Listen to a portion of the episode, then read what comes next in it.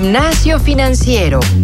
Pon en orden tus finanzas y ejercita tu dinero.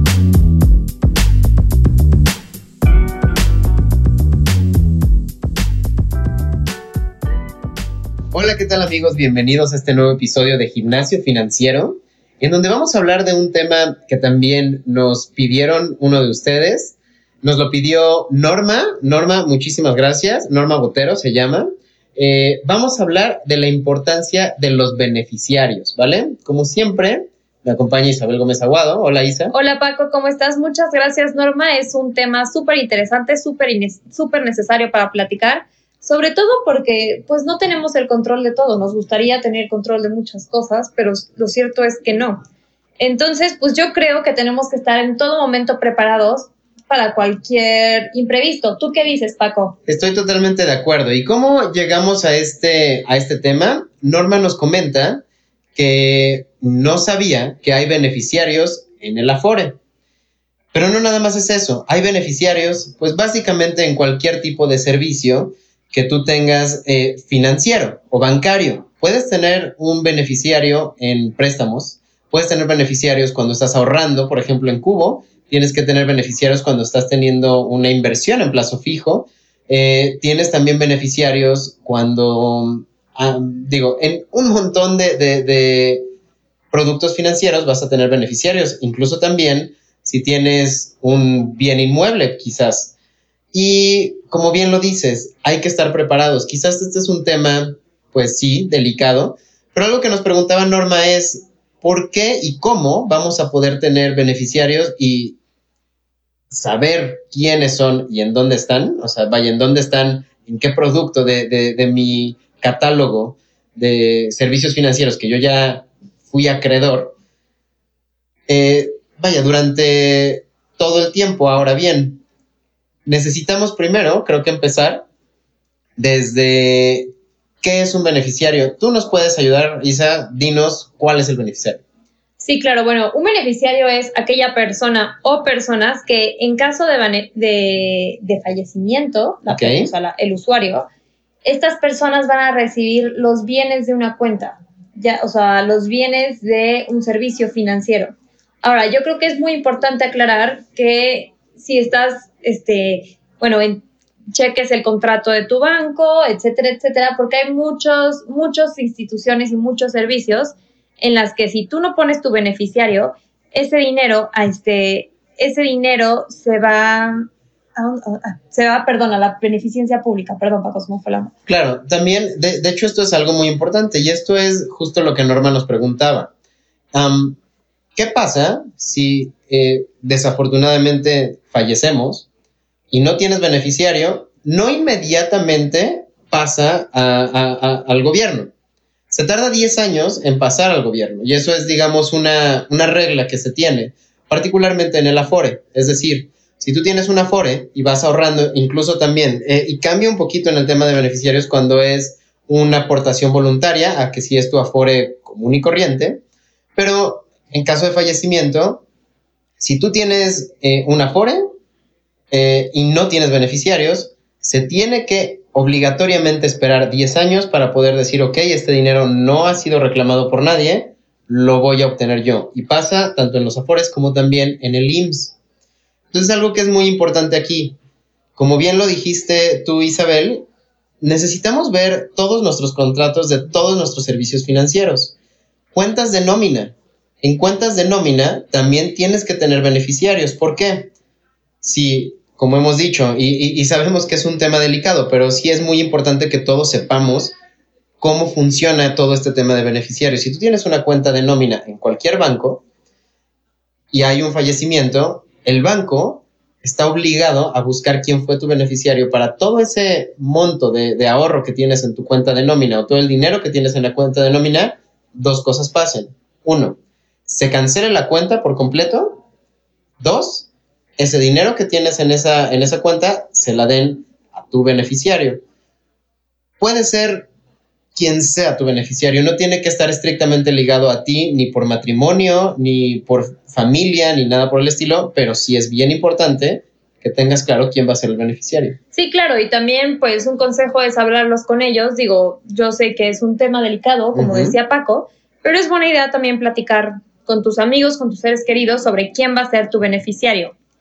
Ahora, este, ¿qué pasa? Pues hay algunas instituciones, como por ejemplo Cubo Financiero, en las que es obligatorio al darte de alta este, elegir ya tus beneficiarios. Esto por un tema de, como ya les dijimos, ante cualquier imprevisto. Pero Paco, a ver, tú que sabes mucho sobre temas de regulación, de fintech, porque pues mira, ahora no solo están los bancos ni las afores, ahora este, puedes invertir en empresas con, con fintech, puedes invertir este, en proyectos de personas o puedes invertir incluso en criptomonedas. A mí me gustaría saber, Paco, y es una duda que me surgió, a ver si tú me la puedes responder.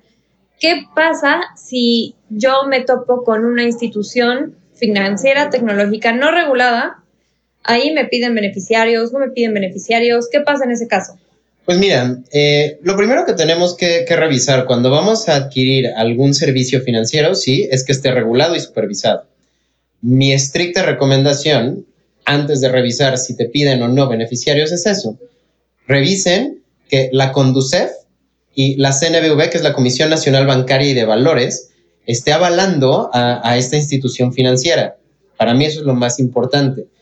Una vez que, veas que, ya está avalada y supervisada por tanto la Conducef como la CNBV, la Comisión Nacional Bancaria y de Valores, ahora sí puedes asegurarte que sí, vas a tener también una sección en cualquier tipo de servicio financiero que contrates de beneficiarios para que cualquier eh, tema que, surja puedas a quién dejarle ese, eh, ese servicio que ya contrataste o ese ahorro que, acumulaste o esa inversión que, pusiste un año. ¿Qué pasa? Eh, algo muy importante que, tenemos que tener en cuenta es dónde está, porque es algo que nos preguntaba también Norma, ¿dónde está mi Afore? Eso lo puedes ver en www.gov.mx. Ahí es bien sencillo que puedas ver tu Afore y cuál es mi beneficiario, dónde encuentro si sí tengo un beneficiario también en mi Afore o en alguna institución. Bien importante, no nada más es en el contrato, como, como mencionaba Isa, ese es un lugar, pero seguramente, dependiendo también del servicio financiero que ustedes tengan, van a tener un panel de servicio, un panel de cliente ingresen a su panel. En Cubo es, muy sencillo. Por ejemplo, eh, simplemente te, te, logueas. Nosotros decimos te logueas, o sea, pones tu usuario, tu contraseña. Puedes tener acceso a tu panel. Puedes ver en la sección de beneficiarios quiénes son los beneficiarios que tienes hoy y si los quieres cambiar, los puedes hacer.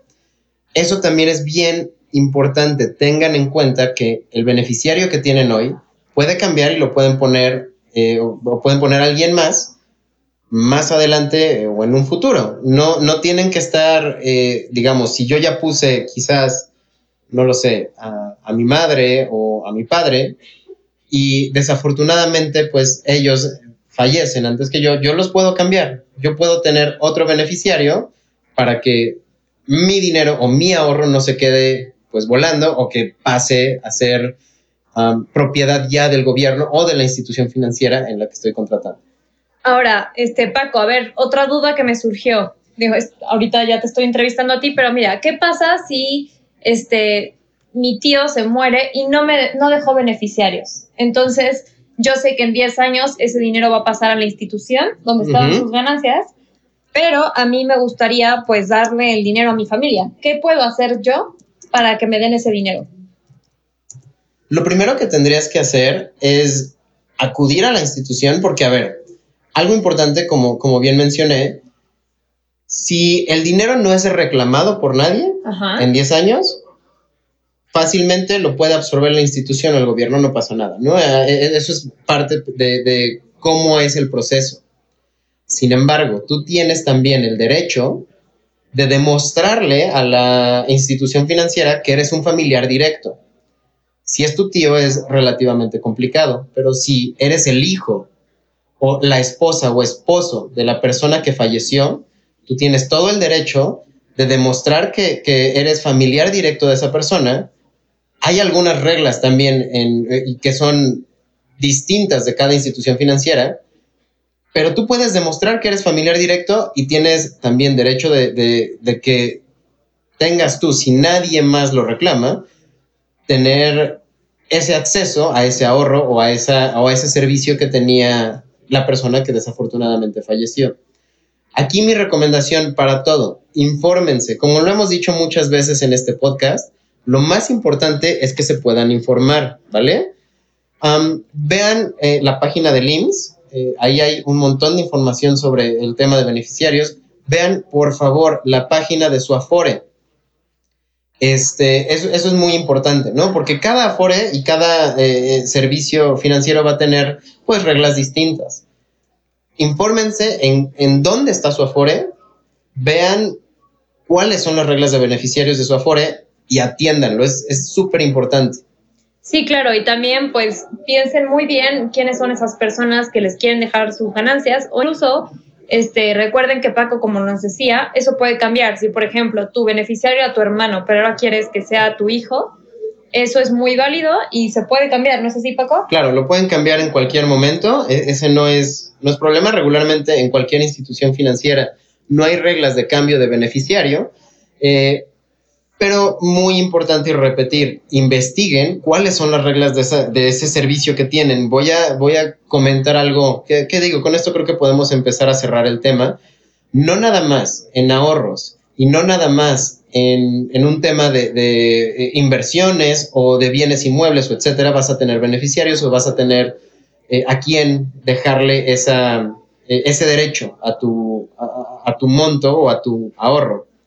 También si tienes un préstamo, hay algunas instituciones que legalmente sí te pueden pedir un beneficiario o alguien a quien cuando tú falleces le puedas dejar la responsabilidad de pagar esa deuda. Que eso también es bien importante y es bien delicado, pero es algo que también se tiene que revisar. No a cualquiera le puedes dejar una obligación de una deuda, ¿no? Pero en algunos, en algunos lugares también sí pasa. Sí, claro. Entonces, en ese caso, yo creo que es recomendable como que tener, pues mira, yo saco mucho el tema del fondo de emergencias, pero podría servir, ¿no, Paco? Así que tengas un fondo para que en cualquier caso de algo que te pase, pues puedas platicarlo con tu esposa, con tu hermano, con tu amigo, con tu, tu familia o con quien sea, algo de en caso de que me pase algo, o sea, yo creo que todos tienen que estar preparados, ¿no? Porque pues sí, este no sería justo que les caiga una sorpresa ante una tragedia. Totalmente de acuerdo, Isa, y, realmente eh, creo que, digo, y como, como sabíamos al principio, este iba a ser un, episodio relativamente corto, sin embargo, no por eso menos importante, porque es una duda que nos dio Norma y como, como les hemos dicho en, muchas ocasiones, atendemos todas las dudas que, ustedes nos envíen. Sí, claro. Eh, y sí, la realidad es que es sumamente importante tener bien claro en qué servicios financieros puedo tener beneficiarios, quiénes son los que están eh, ahorita dados de alta como mis beneficiarios y incluso también qué porcentaje puede, puede absorber cada uno de sus beneficiarios, porque no solamente es un beneficiario para todo lo que tengo ahorrado o para toda la inversión, puedes también tener porcentajes, quizás a tu, a, tu esposa o esposo le das 50%, eh, a otro tipo de familiares, tu madre o tu padre, le puedes dejar 20%, 20%, algo por el estilo, y así hasta llegar al 100. Pero aquí lo, sumamente importante es, tengan en cuenta que esto es algo eh, muy relevante, que es algo que se tiene que atender a pesar de que el tema sea delicado y a pesar de que el tema sea, pues en algunos eh, casos tabú. Algo que nos gusta muchísimo aquí en Gimnasio Financiero es dejar a un lado los tabúes, o sea, dejar a un lado que las finanzas son un tabú, dejar a un lado que los beneficiarios también es un tema tabú hablemos de las cosas para poder realmente resolver cuáles son los problemas o cuáles son los, temas relevantes, que muchas veces no hablamos de ellos porque o nos da miedo, o no queremos que, se, que la gente sepa de mi dinero, o no queremos que la gente eh, haga más preguntas. Hagamos todas las preguntas que necesitamos y hoy, eh, en conclusiones, revisen los beneficiarios que tienen, agreguen beneficiarios a todos sus servicios financieros no importa si son bancarios, si son de afores, si son de ahorros, si son de inversión, revísenlo, es extremadamente importante. Sí, claro, Paco. Y este, como decías, hablemos de los tabús, sobre todo porque este, tocar este tema de tabús de que si ahorro para el retiro, beneficiario, ahorro en caso de fallecimiento, todo eso yo creo que son cosas muy importantes que nos abren las puertas para tomar el control, para tomar el control mayor sobre lo que puede hacer, lo que puede pasar mañana y cómo yo puedo estar preparado. Entonces, muchísimas gracias, Norma. La verdad es que gran idea. Y no se les olvide que también todos pueden proponernos temas. Les recuerdo nuestros correos, este, isabel.gómez arroba cubofinanciero.com, cubo con K. Por favor, escríbanos y denos mejores ideas. Paco. Yo eh, me encuentran en Francisco Javier arroba cubofinanciero.com. También en LinkedIn me pueden encontrar como Francisco Eguiza. De hecho, varios de ustedes que nos han escrito le han escrito también a Paco como francisco.javier.cubofinanciero.com. No es así, es Francisco Javier, ¿no? Porque luego pues pasa no, me, llegan, esos correos. Sí, me llegan a mí, entonces ya yo se los reenvío, pero para que sepan, para que también le escriban a Paco es Francisco Javier y no Francisco.javier. Entonces, con esto cerramos. Muchísimas gracias nuevamente, Norma, por, por la recomendación del tema. Recomiéndenos más temas ustedes. Muchísimas gracias, yo soy Francisco Guisa. Isabel Gómez Aguado y esto fue Gimnasio Financiero.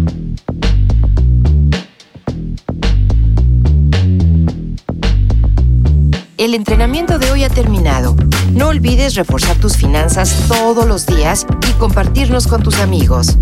Te esperamos la próxima semana en Gimnasio Financiero.